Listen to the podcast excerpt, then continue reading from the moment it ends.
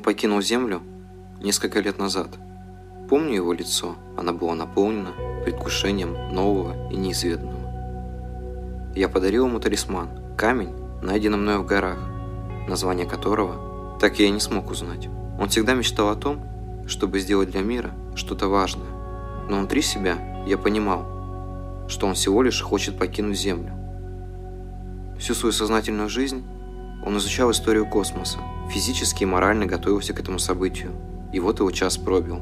Он крепко пожал мне руку, а затем обнял, улыбнулся и сказал «До скорой встречи». Где-то внутри я понимал, что наша встреча была последней. В глазах огонь, а на душе тоска, промелькнула мысль в моей голове. Он мой брат и навсегда останется им. Напишу я в своем блоге после официального заявления его смерти – После нескольких лет в открытом космосе его корабль исчез.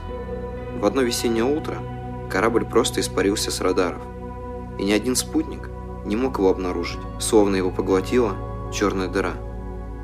Вначале все думали, что он попал под метеоритный дождь, но все предположения не подтверждались. Поиски продолжались несколько месяцев, а затем официально был объявлен траур. Спустя некоторое время его корабль найдут пустым, вернут на Землю, Годами будут изучать и приводить тысячи теорий того, что могло случиться на самом деле. Ведь корабль был в полной исправности, и никаких признаков того, что могло заставить его выйти в открытый космос, не будет обнаружено. Еще через год мне дадут его записку, в которой он передает привет всему миру и просит простить его за то, что ему пришлось исчезнуть. Один из писателей опубликует рассказ о нем под названием «Потерянный в космосе». Газета разделится на два лагеря, Одни будут писать о самом первом самоубийстве вне планеты, другие назовут это первой загадочной историей – исчезновения человека в космическом пространстве. Я единственный, кто знает, что он еще жив.